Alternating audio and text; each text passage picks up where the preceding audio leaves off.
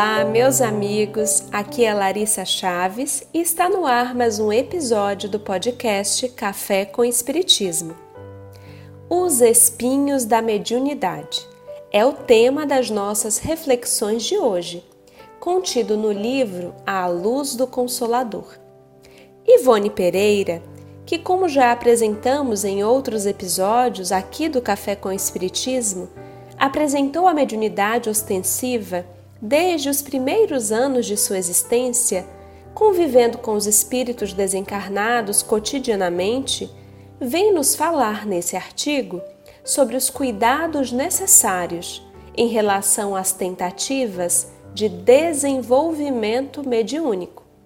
Eu mesma já fui questionada por muitos colegas espíritas e não espíritas sobre como deveriam proceder para desenvolver a mediunidade. Alguns já apresentavam expressões da faculdade, enquanto outros nem sabiam se tinham a mediunidade mais ostensiva e queriam ser médiums disso ou daquilo, como se essa faculdade fosse obtida através de algum curso, como tantos que nos habilitam a variadas técnicas. Ao publicar em janeiro de 1861 o Livro dos Médiuns, Kardec faz questão de relatar, em um artigo da Revista Espírita daquele mês, sobre os cuidados necessários a todo aquele que se dispõe ao que ele chamaria de espiritismo experimental. Como há homens levianos, há espíritos levianos, como há homens pseudo-sábios ou frívolos, também os há no plano espiritual ainda que desvestidos do corpo mais denso. A mediunidade pode aflorar desde a infância, como também na adolescência ou na vida adulta, conforme a programação e o aparato de cada um. Mas entre o seu aflorar espontâneo e a insistência por provocar tal despertar, existe uma grande distância, e é sobre isso que Ivone Pereira falará nesse texto, algo que ela inclusive repete em outros textos também. Vejamos as suas palavras sobre esse assunto. Em verdade, a mediunidade não carece de ser provocada. Ela se apresentará naturalmente, em época oportuna, suave ou violentamente, conforme as faixas vibratórias que então nos envolvam. Trate-se de espíritas ou de adeptos de outras religiões. Tratando-se de pessoa ponderada, estudiosa, fiel à ideia de Deus, dotada de boas qualidades morais, a mediunidade desponta frequentemente com suavidade pelos canais da fé e do auxílio ao próximo.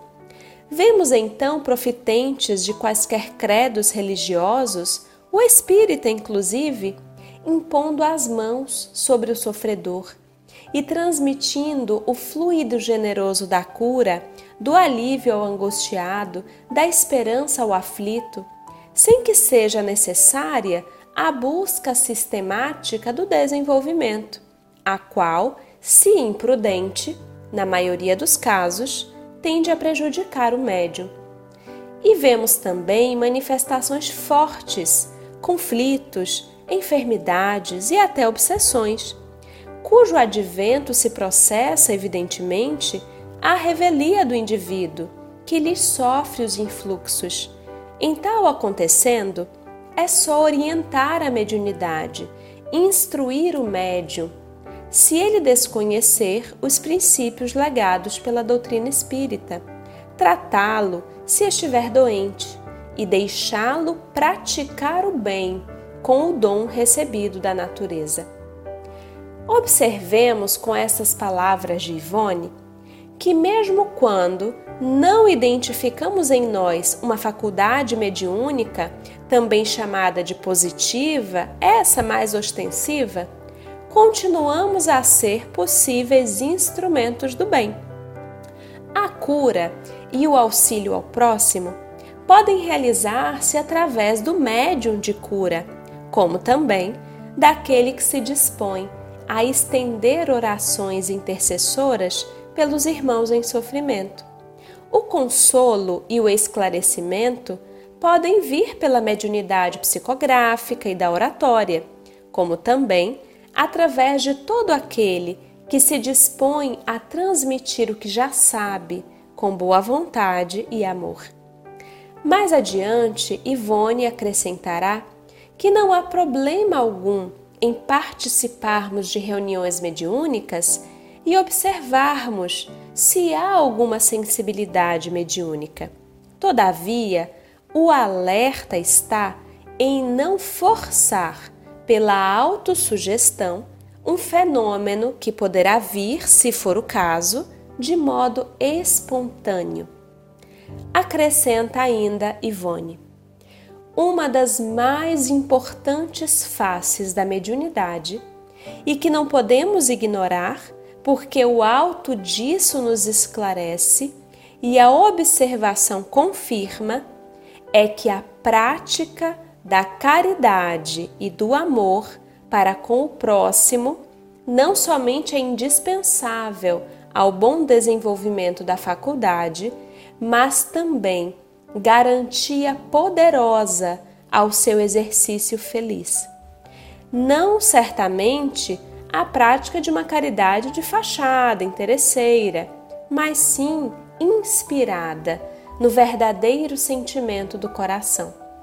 Desse modo, o candidato a intérprete do mundo espiritual deve iniciar o seu compromisso não só pela frequência às sessões mediúnicas, pela prática do bem, pelo auxílio ao sofredor além do estudo consciencioso e do empenho em prol da reforma moral gradativa de si mesmo.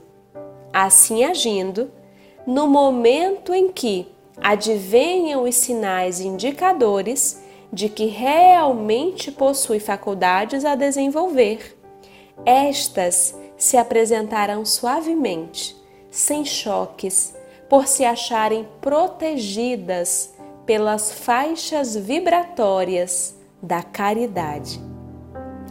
Um grande abraço a todos e até o próximo podcast Café com Espiritismo.